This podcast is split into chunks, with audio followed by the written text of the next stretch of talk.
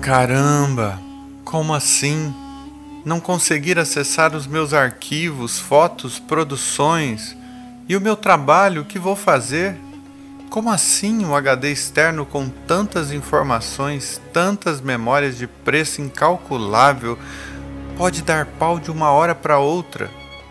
Reviro tutoriais, consulto amigos, brigo com a esposa, desisto dos planos que fizemos para o dia e nada de conseguir encontrar uma solução. Será mesmo que terei que refazer todo aquele trabalho? Será que terei que gastar semanas para tentar voltar a colocar as coisas no eixo? Meu Deus, não é possível.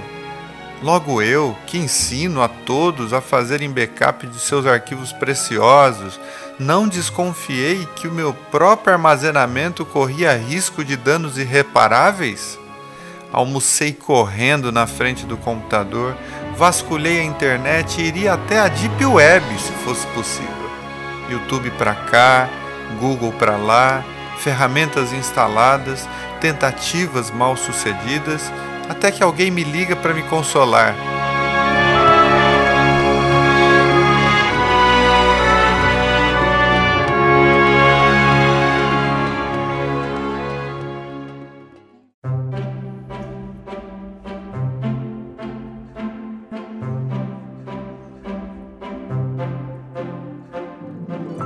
Tô indo na sua casa, prepara o café que já já estarei aí.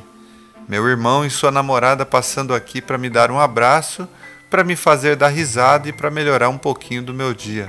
Enquanto isso, meu computador estava ligado tentando reparar o dano sem perspectiva de avanço ou de melhora. Visita foi embora.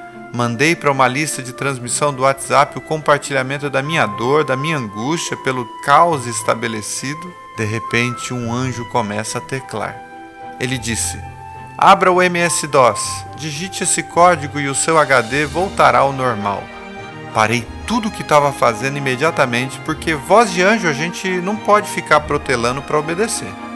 Fiz o que me foi pedido e instantaneamente, como num passe de mágica, o HD volta a funcionar e todos os meus arquivos estavam lá, intactos sem perder coisa alguma.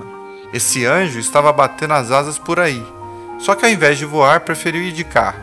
Tentei até fazer uma chamada de vídeo, o que não me foi permitido por problemas com a internet dele. Agradeci de todo o meu coração e me propus imediatamente a fazer cópia de segurança de todos os meus arquivos na nuvem. Tranquilizei os meus amigos que compartilharam da minha dor e tentaram me ajudar.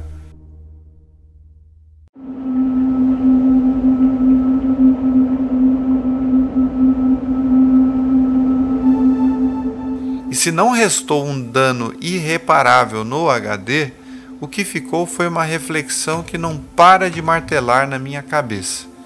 Por que fiquei tão fora do eixo? Por que aquilo me desestabilizou com a força de um vendaval? Por que não conseguia pensar na possibilidade de me refazer diante do possível caos sem que as lágrimas caíssem? O valor sentimental daquilo pode ser uma parte da explicação o trabalho que aquilo me daria para colocar as coisas no lugar também poderia preencher um pedaço da justificativa. Mas, mesmo assim, essas duas coisas ainda seriam incompletas. Tinha algo mais profundo que eu estou tentando descobrir até esse exato momento. O que seria? Me pergunto até agora. O despreparo diante de algo tão significativo? A dificuldade de lidar com o fato de que não estou no controle da existência muitas vezes? Será aquela cisma popular e inconsciente de que a alegria de pobre dura pouco e uma vez que acabei de desfrutar de grande alegria, agora estava recebendo o preço devido? Sinceramente, não sei. Talvez tudo junto, ao mesmo tempo, acontecendo num só lugar, no meu coração. E é com essa reflexão que eu convido você a pensar sobre o que te tira do eixo, o que mexe com você, o que te desorganiza. Que vendaval é esse que te atinge e muda tudo dentro? Te descabela, que te faz comer mais do que normalmente você come? que faz você fixar os seus olhos no computador e no celular e você só quer que o tempo passe, orando internamente para que aquela angústia se desfaça num passe de mágica? Que tipo de dor evoca o pior de você? O que arranca suas lágrimas? O que deixa você espanado num estado de estafa mental à procura de um lugar para chorar amargamente?